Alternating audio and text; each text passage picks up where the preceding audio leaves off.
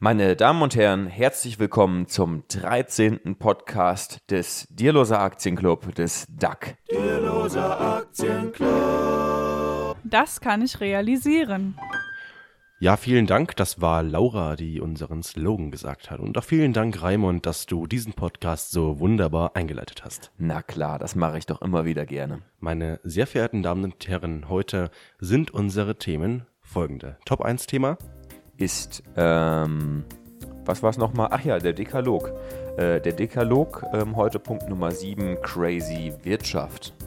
Das Thema Nummer 2 ist Bildung. Wir beide waren auf einem Workshop und berichten davon. Genau. Und das Thema Nummer 3 ist wieder der Anlegerfehler. Da geht es heute um den Home Bias. Ja, Raimund. Unser Dekalogpunkt für heute ist Top 7 im Dekalog sozusagen. Der, der Dekalogpunkt äh, nennt sich Crazy Wirtschaft. Crazy Wirtschaft, was soll das denn heißen? Naja, zunächst einmal klingt das ja ein bisschen skurril. Da muss man natürlich auch gleich dazu sagen, dass ähm, der Dierloser Aktienclub sich äh, in der Tradition eines Spaßvereins versteht und dass wir den Dekalog ähm, in der Rhön beim Wandern und beim Biertrinken geschrieben haben. Und ähm, da haben wir uns natürlich lustige Punkte wie Crazy Wirtschaft ausgedacht. Aber auch aus diesem Punkt schaffen wir es, irgendwas Sinnvolles rauszuholen. Und zwar was? Ja, wir sind sehr sinnvoll ähm, als Duck und haben trotzdem Spaß. Also dieser Podcast, ähm, das war mal eine Schnapsidee. Ähm, wir haben gedacht, ey, lass uns doch einfach mal einen Aktienclub gründen. Und dann hatten wir diesen Namen zumindest. Und dann musste natürlich eine Website her. Und jetzt haben wir noch einen Podcast, weil wir halt ähm, einen Server haben und ähm, Speicherplatz und so weiter. Aber wir ziehen das durch und es ist ja auch was dahinter. Also wir machen das quasi aus Spaß in unserer Freizeit, aber wir lernen ja auch was dabei. Ne? Ja, aber der Kern meiner Frage, Pascal, war doch, ähm, äh, inwiefern äh, Crazy Wirtschaft dann doch ein äh, Dekalogpunkt ist, der auch mit Inhalt zu füllen ist oder inwiefern ihn, wir ihn mit Inhalt gefüllt haben. Naja, das, diesen Punkt haben wir erstmal aufgestellt ähm, aus Spaß. Ähm, der hat nicht so viel Sinn. Man kann natürlich den Sinn nachhinein, äh, im Nachhinein herein interpretieren. Genau, das ist das, was wir jetzt, äh, jetzt tun. Mm. Und da kann man auch natürlich sagen, dass man auch die Wirtschaft mit, mit Spaß nehmen sollte, mit Humor. Denn es passiert nicht immer genau das, was man von der Wirtschaft erwartet. Ähm, ich habe zum Beispiel eine Aktie, die ist gerade im Keller. Natürlich habe ich die perfekt analysiert vorher und wusste genau, wie sie sich entwickeln muss, aber der Markt äh, spielt nicht ganz mit. Und was soll man machen? Ich kann jetzt nicht Kopf in den Sand stecken, äh, Sand in den Kopf stecken. Äh, was soll man machen? Ich kann jetzt nicht einfach äh, herumbrüllen und mich ärgern, äh, sondern ich halte das einfach aus und nehme das mit Humor. Ne? Ja weil in der Wirtschaft geht es manchmal verrückt zu. Und man sieht es ja auch, dass zum Beispiel die ähm, Volkswirtschaftslehre große Schwierigkeiten hat, eben in der Wirtschaft überhaupt irgendwas vorauszusagen, weil die Wirtschaft ist einfach, ähm, hat, hat so viele Einflussfaktoren. Ähm, man sieht das ja auch beim Wetter zum Beispiel. Wenn äh, die Wettervorhersage für morgen ist irgendwie noch relativ sicher, die für übermorgen so einigermaßen. In drei Tagen wird es schon schwierig und in zwei Wochen kann ich das Wetter auf keinen Fall voraussagen. Ja.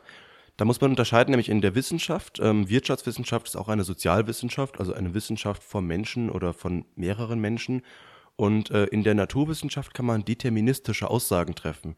Das sind Aussagen, die eigentlich immer stimmen. Man kann irgendwas mathematisch formulieren und dann ist es einfach logisch, dass irgendwas so und so wird. Genau. In der ja. Physik. Ich kann genau berechnen im Vakuum, wie jetzt ein Ball fällt und so weiter, wenn da jetzt keine externen Sachen reinkommen.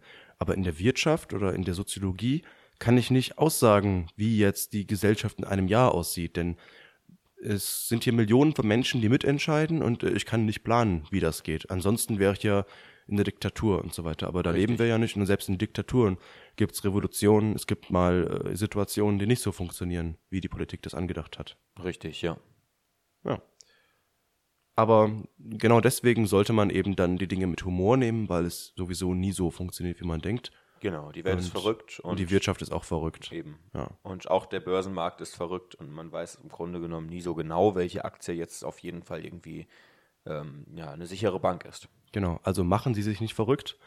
Äh, da geht es auch darum beim Anfangen. Also wir haben ja mit Niklas diese Reihe Reich werden für Anfänger und viele fragen sich am Anfang, wann sie anfangen sollen, ab wann es sich überhaupt lohnt, ab welchem Einkommen und welches Depot ist eigentlich das perfekte, welcher ETF ist der richtige, sind ETFs überhaupt richtig und dann gehen sie zum Berater und kaufen irgendeinen geschlossenen Fischfonds oder sowas. Oder auch einen Schiffsfonds. Ja. Äh, und das ist eben falsch. Also man sollte schon irgendwie anfangen, sich auch mal was trauen und auch gerne mal was richtig machen und Fehler machen. Äh, dann kann man die ja immer noch ausbügeln. Ja. Denn aus Fehlern lernt man ja, ne? Richtig, also zumindest wenn man sie im Nachhinein reflektiert. Ja. Das ist wichtig. Also nicht aufgeben, die Dinge mit Humor nehmen und einfach gerne dreimal anlaufen, bis es dann klappt. Oder hundertmal. Oder noch mehr. Ja. Naja, wie selbst, auch immer. selbst große Börsengrößen äh, wie André Costolani haben, was weiß ich, äh, jahrelang im, im Hunger gelebt äh, und wie auch immer, haben sich halt einfach mal verzockt. Das kann passieren, gerade Ja, wenn man. Costo- Costolani hat ja zum Beispiel gesagt, wenn ich von äh, 100 Börsengeschäften, ähm, wenn ich in 51 richtig liege, dann reicht mir das schon. Ja, gerade weil er auch Spekulant war. Also wir kaufen ja Aktien und wenn man die breit streut, dann kann nicht so ganz viel passieren, außer die Wirtschaft liegt am Boden und dann ist sowieso alles blöd. Und Ad- Ähm. André Costolani war ja mehr so der Mensch, der irgendwie auf, auf seltene Ereignisse gewettet hat, der irgendwie alte, alte Anleihen von, von längst vergessenen äh, politischen Systemen gekauft hat, die dann irgendwie doch von jemandem bedient wurden und damit ist er halt irgendwie reich geworden. Genau, sowas. Oder einfach auch Optionen, also wo ich wirklich noch Geld nachschießen muss, wenn meine äh, Wette blöd gelaufen ist. Genau. Also wenn ich eine Aktie kaufe, ist es riskant, da kann ich alles verlieren, aber es ist sowieso schon unwahrscheinlich. Und sobald ich zwei Aktien kaufe, habe ich das Risiko nochmal halbiert. Ja. Und bei zehn Aktien ist es schon relativ gering, Dezimiert alles zu sozusagen. verlieren. Und äh, noch mehr als alles zu verlieren geht natürlich auch nicht. Ja. Ja. Gut, kommen wir äh, zu Top 2. Und das ist heute Bildung, weil wir haben uns ähm, gedacht, Bildung ist eben auch ein, ein wichtiger Teil des Investierens. Und ähm, besonders als junger Mensch, nicht nur, aber besonders als junger Mensch ähm, ist es eben auch wichtig, ähm, ja, eben etwas Geld in sich selbst reinzustecken, statt nur eben in Aktien, in Fremdkapital. Und ähm, zu diesem Thema waren wir, beziehungsweise nicht zu diesem Thema, aber wir waren diese Woche auf einem Workshop, Pascal und ich, auf einem Radio-Workshop. Auf einem Radio-Workshop. Und ähm, ja, da haben wir irgendwie viel dazugelernt. Pascal sowieso, weil er ja ähm, beruflich in die journalistische Richtung strebt. Und ich habe eben auch irgendwie vieles dazugelernt. Und das ist halt einfach eine Möglichkeit, ähm, sich selbst weiterzubilden. Und es war nicht besonders teuer. Wir haben aber da trotzdem irgendwie ein kleines bisschen Geld reingesteckt. Es war so, äh, für mich persönlich war es irgendwie wie Stadturlaub. Und im Urlaub hätte ich wahrscheinlich nicht so viel gelernt. Ja, ähm, dieses ekelhafte Wort ist Humankapital. Ich mag den Begriff nicht so richtig, aber man muss es natürlich irgendwie auch sehen, dass Bildung und alles, was ich irgendwie kann und äh, wie auch immer, ähm, auch eine Art von Investition ist. Das kann man jetzt mathematisieren oder auch nicht. Man kann es auch lassen. Äh, aber natürlich, jeden Mensch, den ich kenne, der ist irgendwie ein Netzwerk, den kann ich anrufen, wenn ich Fragen habe äh, und so weiter. Oder alles, was ich eben drauf habe, ähm, hilft mir auch, einen Job zu verlieren, äh, Job zu finden, wenn ich meinen alten verliere. Ähm, das heißt, wenn ich jetzt nur eine einzige Sache gut kann und äh, die wird nicht wirklich nachgefragt, dann habe ich natürlich auch verloren, äh, wenn jetzt meine Firma pleite geht oder ähm, diese, diese Ar- Art von Arbeit irgendwie nicht mehr gebraucht wird durch die Digitalisierung zum Beispiel. Und je mehr man kann, je offener man ist, vielleicht auch Neues zu lernen, dann äh, steht man auch besser da in der Welt, die sich doch so schnell verändert. Ganz genau. Ja, gestern im Fernsehen haben wir das äh, auch schon gesehen. Äh, da ging es auch um die Ängste der Mittelschicht vor der Veränderung, Globalisierung, Digitalisierung. Aber ich finde das eher spannend. Also ich habe da jetzt keine Angst vor dieser Veränderung. Ja. Du? Ich weiß nicht, ich glaube, das ist auch äh, größtenteils irgendwie so eine Politikerfloskel. Ähm, äh, Leute, die halt irgendwie eigentlich gar nicht so viel Basisbezug haben und dann da was rumschwadronieren, dass die Leute an- andauernd Angst haben. Ich kann mir das nicht so ganz vorstellen. Also ich persönlich habe jetzt keine Angst, dass irgendwie, was weiß ich, dass es, äh, also ich zum Beispiel mache jetzt eine Ausbildung, also ein, ein Studium, ein, ein Lehramtsstudium ähm, mit Musik und Religion. Ich habe jetzt irgendwie keine Angst, dass die Digitalisierung irgendwie äh, alle Lehrer weg, wegrationalisiert. Natürlich wird sich da in der Bildung vieles tun, vieles Basiswissen kann man ja beispielsweise jetzt schon irgendwie über Medien vermitteln, über, über Videos, über interaktive äh, Lernmedien und so weiter. Aber im Endeffekt, ich glaube, wenn ich einen guten Beruf mache und den Menschen einen Mehrwert biete, dann werde ich auch immer irgendwie einen Job, äh, einen Job finden. Naja, zum Beispiel im Bezug auf ähm, Sprachenlernen. Ich lerne ganz gerne Sprachen mit Apps. Äh, einfach am Computer. Das heißt aber nicht, dass ich deswegen keine Sprachenlehrer brauche. Nur ich lerne einfach andere Sachen anders. Ich lerne gerne Vokabeln und so weiter, diese Grundlagen, grundlegenden Sachen in, mit einem interaktiven Schulbuch, das ich im Browser aufrufen kann. Richtig. Aber wenn ich dann weitere Fragen habe, dann brauche ich einen Lehrer, der mir das erklärt. Oder auch, ähm, wenn es um Interaktionen geht, äh, also sprechen lernen und so weiter, hören und so weiter. Ähm, Braucht man dann doch einen, einen realen Mensch, der da einem hilft. Richtig, genau. Das sind eben Sachen, wo da Menschen vielleicht mehr Zeit haben, einfach äh, ihre Arbeit zu verrichten und der Computer hilft dabei. Das werden wir sehen, wie gesagt, ähm, womit mit mir heute angefangen haben im Workshop, äh, man kann die Zukunft nicht planen, wir Ja. wissen es einfach nicht. Und äh, was bringt es uns jetzt, ähm, negativ zu denken äh, und zu glauben, es wird alles immer schlimmer. Es kann ja auch besser werden und man kann das mitgestalten.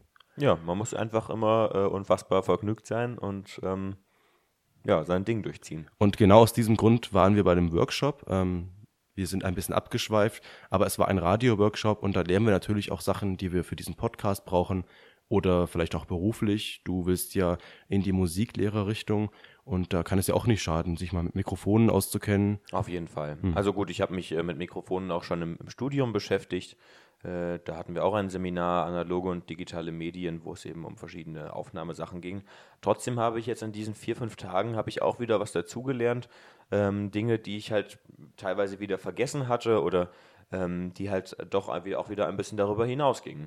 Also man kann immer dazulernen und äh, ja, so ein, Seminar, was von der Uni angeboten wird, äh, QSL-Mittel gefördert und irgendwie für 90 Euro pro Person für vier Tage, da kann man nichts falsch machen. Und es war eine, eine lustige, gesellige Fahrt und wir hatten viel Spaß und ja, haben unser sogenanntes Humankapital ausgebaut. Genau, es sind ja oft keine großen Sachen, die dann äh, ja, nützlich sind bei einem Workshop. Das sind ja oft äh, irgendwie kleine Kleinigkeiten, auf die man vorher einfach nicht geachtet hat, was man jetzt beim Aufnehmen falsch macht, dass man sich vielleicht äh, selbst zuhören sollte mit über einen Kopfhörer, während man aufnimmt, dann ist die Aufnahme nachher vielleicht im Arsch. Das weiß man ja nicht. Das sind also Dinge, die, da denkt man vorher nicht dran. Äh, und dann sind da andere Menschen, die haben andere Erfahrungen und dann sagt plötzlich jemand äh, was und gibt einen Tipp und dann denkt man, stimmt, das ist ja eigentlich genial äh, und halt total einfach. Genau. Und bei dem Radio-Workshop, also es war ja ein Radio-Workshop, und es ging per se erstmal darum, wie mache ich einen Beitrag, wie nehme ich Sachen auf und so weiter, haben wir natürlich auch über die Beiträge, die wir gemacht haben, ähm, irgendwie neues Inselwissen erlangt. Also zum Beispiel haben, haben wir einen Schäfer besucht, der Rhönschafe hatte und wir haben einen Apfelbauern besucht, äh, nee, einen, einen Kälterer, der, ähm, der Apfelwein macht, ganz besonderen Apfelwein.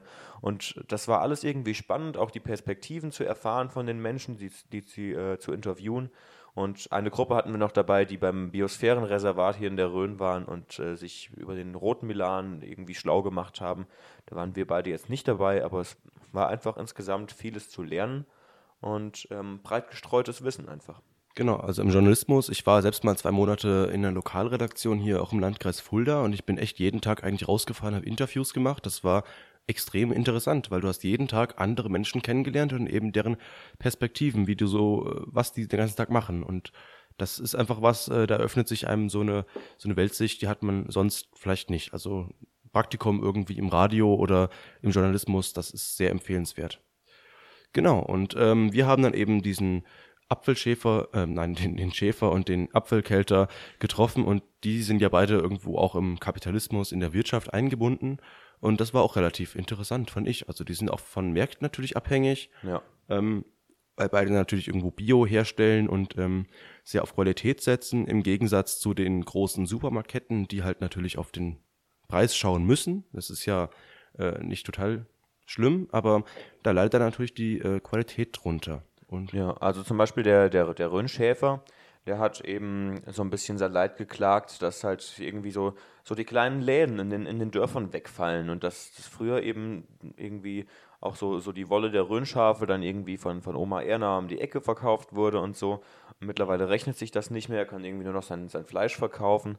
Da hat sich halt vieles geändert und da sind halt jetzt, wenn, wenn Lidl oder, oder Aldi oder andere große ähm, Supermärkte und Discounter eben überall ihre Läden hinsetzen, ähm, haben halt die kleinen, die kleinen Leute eben Konkurrenz. Genau, bei den Äpfeln ist es eben so, dass der Apfel im Supermarkt natürlich super aussehen muss. Er muss schön rund und rot sein und knackig und äh, süß. Äh, und er, der, der Apfelkelter, hat dann sowas wie die Pink Lady, die mir eigentlich ganz gut schmecken, als apfelähnliche Gegenstände beschrieben. Und ähm, er selbst ähm, nutzt eben die, die alten Sorten, die es schon so im 18. Ähm, Jahrhundert gab.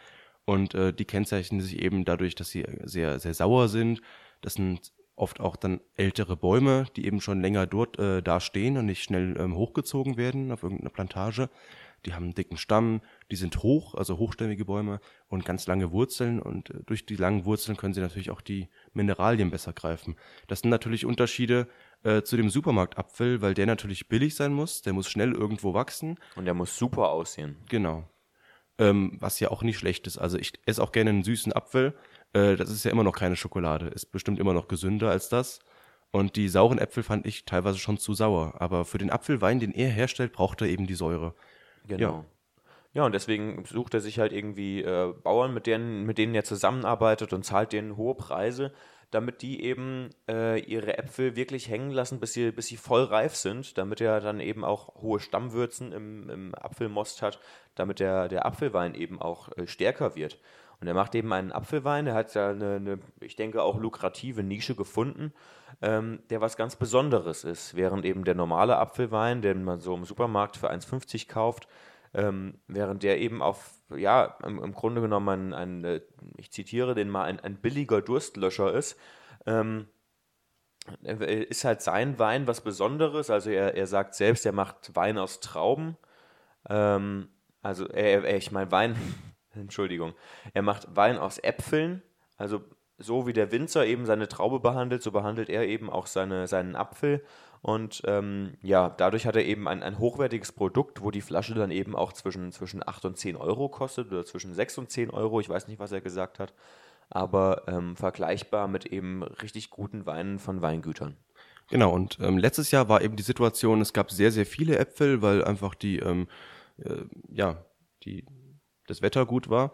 Ähm, und deswegen haben dann eben viele Apfelbauern Angst gehabt, dass sie ihre Ernte nicht mehr loswerden, haben dann noch früher ge geerntet als normal. Ähm, die Äpfel waren noch lange nicht reif, denn die Äpfel sind so im November irgendwie reif, wenn es schon wieder kalt ist. Eigentlich genau. zu kalt zum Ernten, wenn man jetzt nicht hauptberuflich äh, davon lebt.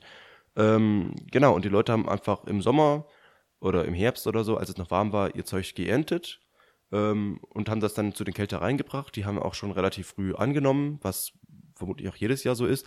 Und die achten einfach nicht darauf, ob das jetzt reif ist oder nicht. Also die vermengen das alles und süßen es vielleicht noch nach und machen eine Apfelschorle draus. Da ist es eigentlich egal, ob die Äpfel reif sind oder nicht. Ähm, und deswegen hab da, haben dann Leute wie er schon äh, ja, Probleme damit, überhaupt Äpfel zu bekommen, die äh, ähm, noch nicht reif sind oder, oder die reif sind, weil einfach alle Bäume schon gepflückt sind. Und deswegen bezahlt er eben noch mehr Geld eigentlich, als die Äpfel normalerweise kosten, weil die Leute, die die Äpfel anpflanzen, die denken sich ja, wenn ich sie jetzt noch zwei Wochen hängen lasse, dann werde ich sie nicht mehr los, dann kann ich sie auch äh, gleich am Baum hängen lassen. Ja, und das, das Lustige ist, jetzt haben wir wieder so eine Analogie zur Börse, also ähm, er geht dann tatsächlich zu den Bauern hin und also schon im, schon im Sommer und sagt, okay, äh, diese Ernte möchte ich gerne haben. Und dann gibt er den irgendwie, äh, hat gesagt, er drückt den schon mal einen Huni in die Hand, so ungefähr. Und das ist ja wie an der Börse, wenn man irgendwie ähm, Optionsgeschäfte macht. Also er, holt sich praktisch mit diesem, mit diesem, mit diesem Geld, mit den 100 Euro, äh, die er den Bauern gibt, ähm, holt er sich eben die Option darauf, diese Ernte eben zu behalten. Ja, auch ganz normal bei Aktien gibt es ja auch Schwankungen. Die Aktie steigt und steigt und steigt und ich frage mich, steigt die weiter oder lasse ich sie lieber äh, fallen und, und verkaufe das Ding? Und wenn ich verkaufe und noch ein paar andere verkaufen, dann sinkt der Kurs wieder und alle denken, ja, jetzt muss ich verkaufen, obwohl ähm, die Aktie eigentlich, ähm, oder obwohl es gerechtfertigt wäre, dass die Aktie weiter steigt. Klar, das ist eine Aktie und äh, es gibt natürlich Millionen von Äpfeln. Ähm, aber es gibt da natürlich auch so Reaktionen von anderen Bauern, die beobachten sich gegenseitig. Die denkt, oh, der Franz von drüben, der pflückt schon, da muss ich jetzt auch mal pflücken, weil sonst werde ich mein Zeug nicht mehr los. Genau das ist das Problem, ja. Ja. Ja. Okay. Genau, Dann, das zum Thema. Jetzt sind wir sehr ins, in, in Medias Res gegangen, äh, was, das, ähm, äh, was, was den Inhalt unseres Workshops anging. Hängen wir unseren Beitrag dran? Das ist eine gute Idee, ja. Das, dann hängen ja, okay. Also unseren Beitrag hören Sie gleich im Anschluss, äh, genau. den wir produziert haben. Wir haben einen drei Minuten Radiobeitrag produziert. Ähm, Pascal, ich und äh, Elena, ähm, die eben auch beim Seminar mitgewirkt hat, den werden Sie gleich im Anschluss hören. Genau. Dann haben wir Thema 3 du hast wieder einen Anlagefehler mitgenommen. Genau, Und heute geht die Serie in die siebte Runde und es ist, handelt sich um den äh, sogenannten Home Bias.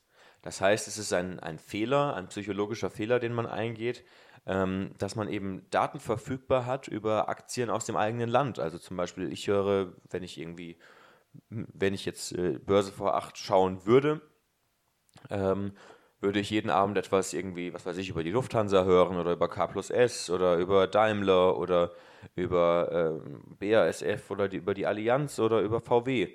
Aber selten mal über Johnson Johnson oder äh, was weiß ich, irgendwelche Aktien aus China oder aus äh, Südamerika. Und ähm, dementsprechend tendiert natürlich der deutsche Aktienanleger dazu, äh, deutsche Aktien zu kaufen. Aber das Problem ist, dass eben ähm, die, äh, der, der deutsche Aktienmarkt, also alle, alle an der Börse gelisteten Unternehmen in Deutschland, eben nur 3% der Marktkapitalisierung der ganzen Welt ausmachen.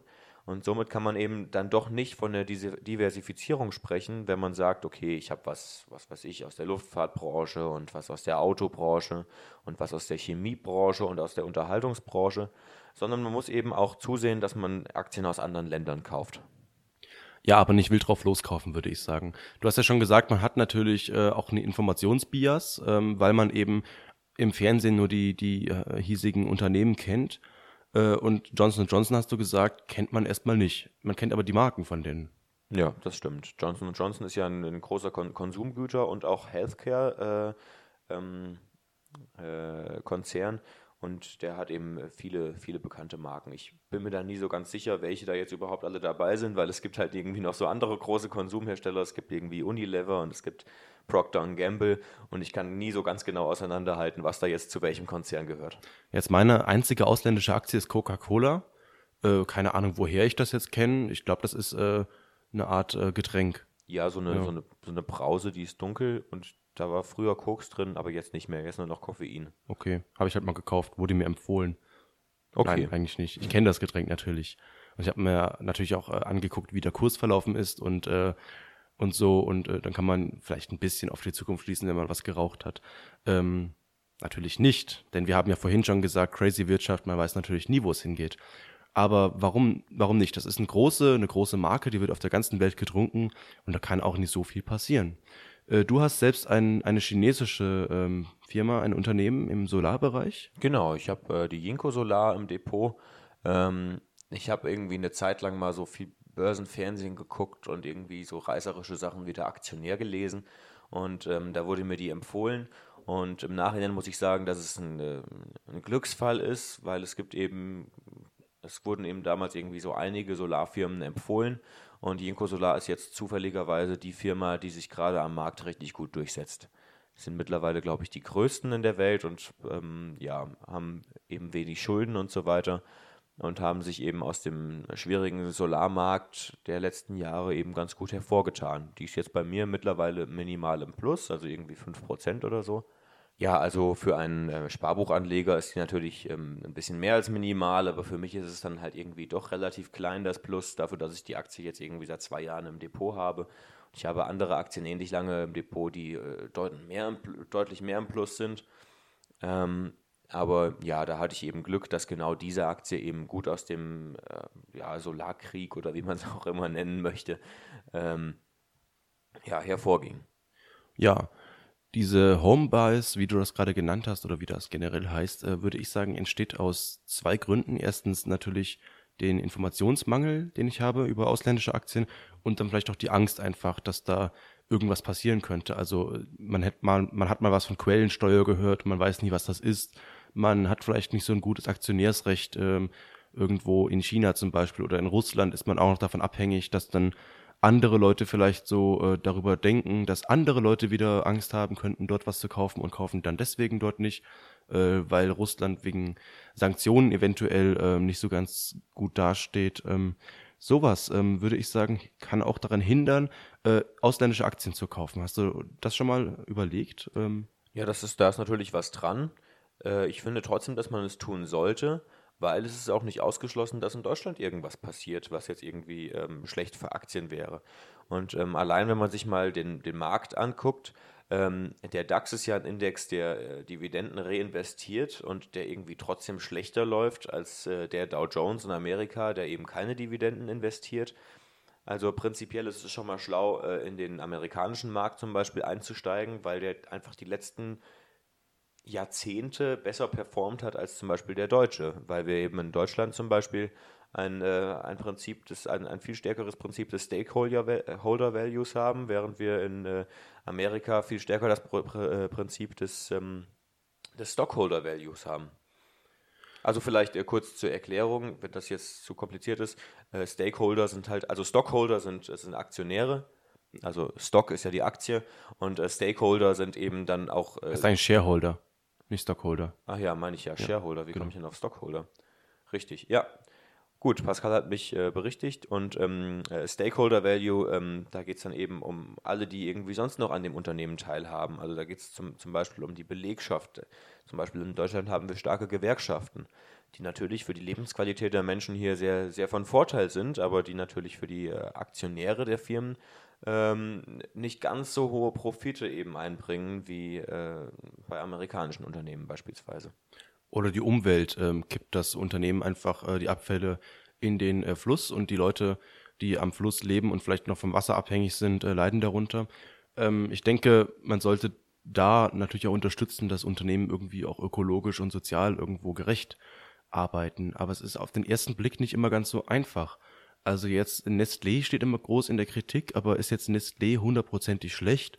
Ist jetzt Daimler ganz, ganz schrecklich, weil sie irgendwie Zusatzteile für ähm, Rüstungszeugs äh, bauen oder so, ist Coca-Cola schlecht, weil sie äh, ein Produkt herstellt, ähm, das ungesund ist. Das ungesund ist oder Tabak zum Beispiel.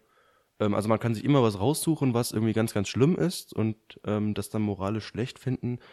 Ziehst du da irgendwo Grenzen oder und wo ziehst du die Grenzen? Ja, also zum Beispiel Rüstungsindustrie finde ich, ist, ist mir suspekt, da investiere ich nicht. Aber äh, Tabakaktien habe ich zum Beispiel auch, weil ich auch selbst jemand bin. Ich, ich habe eine Zeit lang auch mal äh, geraucht, also auch Zigaretten. Und das habe ich mir glücklicherweise abgewöhnt, weil ich weiß, dass es für mich schlecht ist. Aber ich bin als, als liberaler Mensch eben der Meinung, dass das jeder selbst entscheiden sollte. Ähm, und so hin und wieder rauche ich ganz gerne mal eine Zigarre. Und also ich ähm, bin ja ein Mensch, der irgendwie auch gerne, gerne Genussmittel konsumiert. Und von daher habe ich da jetzt auch keine äh, ethischen Bedenken, äh, Tabakaktien zu kaufen. Ja, gerade bei Lebensmittelspekulation ist immer so ein Thema, wenn es darum geht, wie schlimm die Wirtschaft ist, aber es gibt ja auch Stimmen, die sagen, das geht gar nicht ohne und äh, dass das Event, äh, dass es gar, kein, gar keine Auswirkungen auf, auf Hunger und so weiter hat. Also welche ja, die Lebensmittelspekulation ähm, kommt ja daher, was wir vorhin mit den Äpfeln erklärt haben, dass Bauern eben ihre Ernte absichern, beziehungsweise dass die verarbeitenden Betriebe absichern, dass sie die, die Ernte eben auch bekommen. Das ist ja, das sind einfach Verträge für die Zukunft und du weißt halt nicht, inwiefern sie aufgehen. Wenn halt der, der Kälterer zum, zum Apfelbauern sagt, ich hätte gerne diese Ernte und ich gebe dir jetzt schon mal Geld dafür, dann ist das eine Option. Das heißt, wenn die Ernte, die dann der, der Bauer ihm bringt, total miserabel ist und nichts bringt, dann hat er halt das Geld trotzdem verloren. Das ist Optionshandel. So, und äh, andererseits ist es halt so, er gibt ihm die 100 Euro und äh, die Ernte wird super.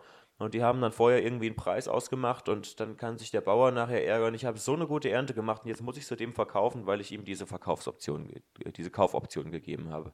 Woanders hätte ich vielleicht noch viel mehr Geld dafür kriegen können, so nach dem Motto. Ja, wo ziehen Sie denn Ihre ethischen Grenzen? Ziehen Sie ethische Grenzen? Und äh, wenn ja, wo genau? Schreiben Sie uns doch bitte eine Mail an vorstand.aktien mit c.net oder rufen Sie uns an unter der Nummer äh, 0911 30844 41311. Ja, vielen Dank. Oder schreiben Sie uns ähm, bei Instagram an. Ich weiß nicht, geht das? Keine Ahnung. Facebook, bei Twitter, Facebook auf jeden Fall. Twitter ja. ähm, und so weiter, wie Sie das mögen. Ja, wir sind ganz schön vom Thema abgeschweift. Im Grunde genommen ging es ja um den Home Bias. Das stimmt. Willst du noch was Schlaues zum Homebuy sagen? Nö. Also äh, kaufen Sie nicht nur Aktien aus Deutschland, sondern schauen Sie sich ein bisschen um in der Welt. Es gibt noch mehr als, unser, als unsere schönen La als die Menschen draußen im Lande. Obwohl es ja auch schön ist manchmal. Ja, ja, auf jeden Fall. Aber nicht nur hier. Genau. Ja. Ja, vielen Dank, dass Sie äh, bis hierhin durchgehört haben. Schöne Grüße. Der Duck. Over and out. Hessen ist bekannt für seinen Apfelwein. In Seiferts bei Fulda hat Osthessen-Korrespondentin Elena Butz den Kelterer Jürgen Krenzer besucht. An apple per day keeps the doctor away oder auf Hessisch ein Appel am Dach mit dem Arzt kein Blach. In der Rhön befindet sich eine ganz besondere Apfelweinkälterei, die sich vom Äppler aus dem Supermarkt abhebt. Wir hier machen Wein aus Äpfeln. Und das ist nun eine ganz andere Hausnummer und das hat nichts mehr mit dem Apfelwein zu tun, den es normalerweise in Hessen gibt. Jürgen Krenzer behandelt seine Äpfel wie ein Winzer seine Weintrauben. Heißt im Klartext, wir ernten erst bei Vollreife. Heißt, wir ernten sortenrein, also nur Boskop, Goldpamene, Purpurroter Kosinut. Ähm, wir bauen den im Keller genauso aus wie der Winzer. Wir nehmen Burgunderhefen dazu und äh, letztendlich machen wir einen Wein, wie der Winzer auch. Nur das Ausgangsprodukt ist eben nicht die Traube, sondern der Apfel.